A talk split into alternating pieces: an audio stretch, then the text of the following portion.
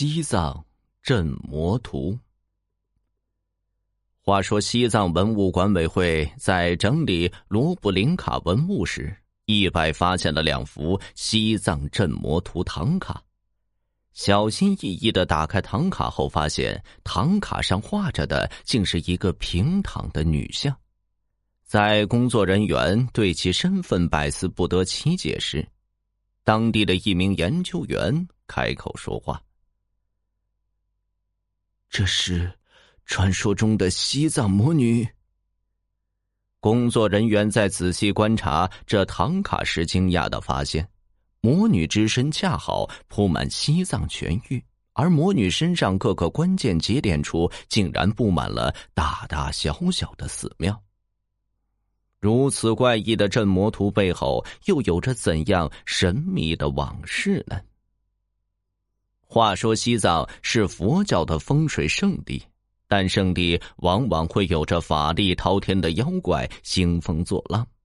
有传闻称，在一千五百多年前的西藏，到处都是绝地，而这一切的根源，便是地下沉睡的罗刹魔女。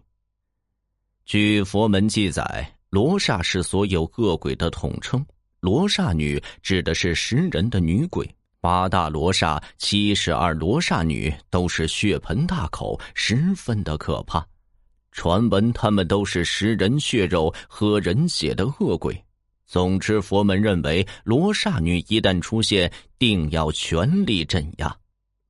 相传文成公主在进藏之后。经常外出查看当地的风水，依据中原的一本古书进行着卜算，推算出雪域西藏的地形俨如罗刹魔女仰卧的形状，再加上西藏当时怪异事件频繁发生，文成公主断定西藏是被魔女控制之地。在得到松赞干布支持之后，文成公主决定要镇压魔女。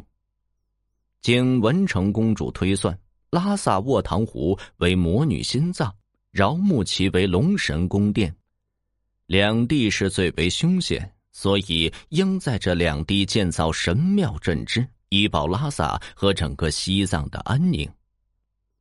一日，松赞干布一声令下，成千上百名的工匠填平了卧塘湖，并在其上建造了大昭寺。供奉释迦牟尼佛八岁等身佛像，紧接着又在饶木齐修建了小昭寺，供奉释迦牟尼十二岁等身佛像。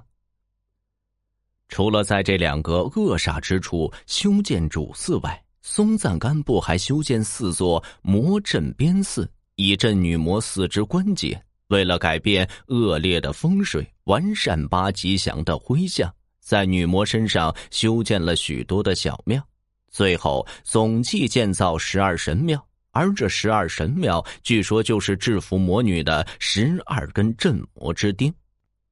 说来也是奇怪，在这十二神庙建完之后，西藏大地再未发生过吉凶之事，西藏和中央政府之间再无战事，而文成公主事迹至今仍被西藏民众所传颂。